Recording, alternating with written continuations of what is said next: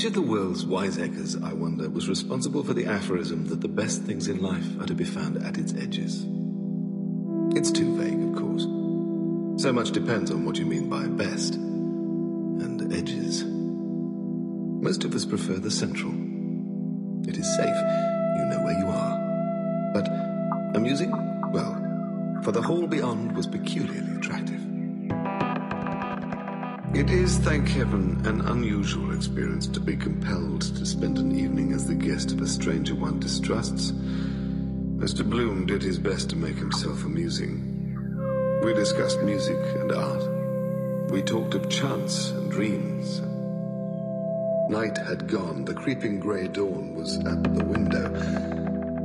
I lay there stiff and cold. It was a flawless facsimile,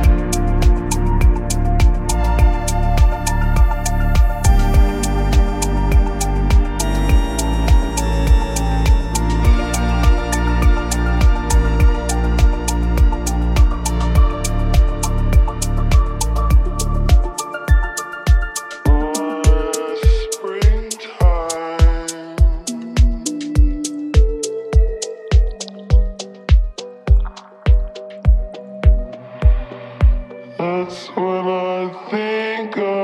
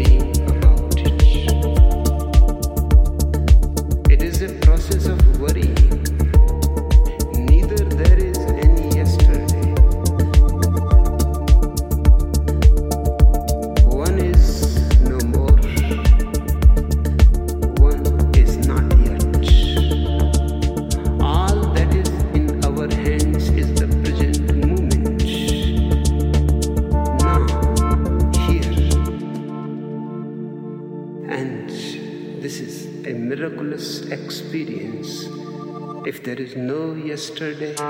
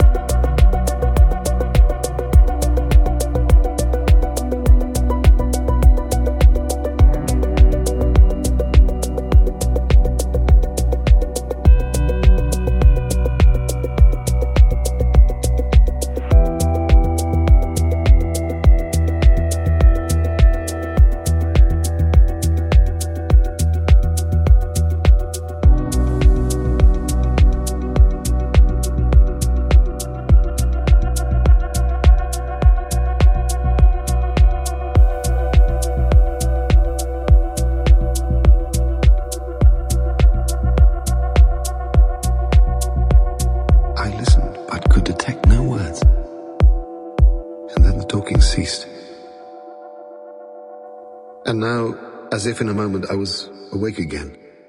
Wide awake. Wide awake.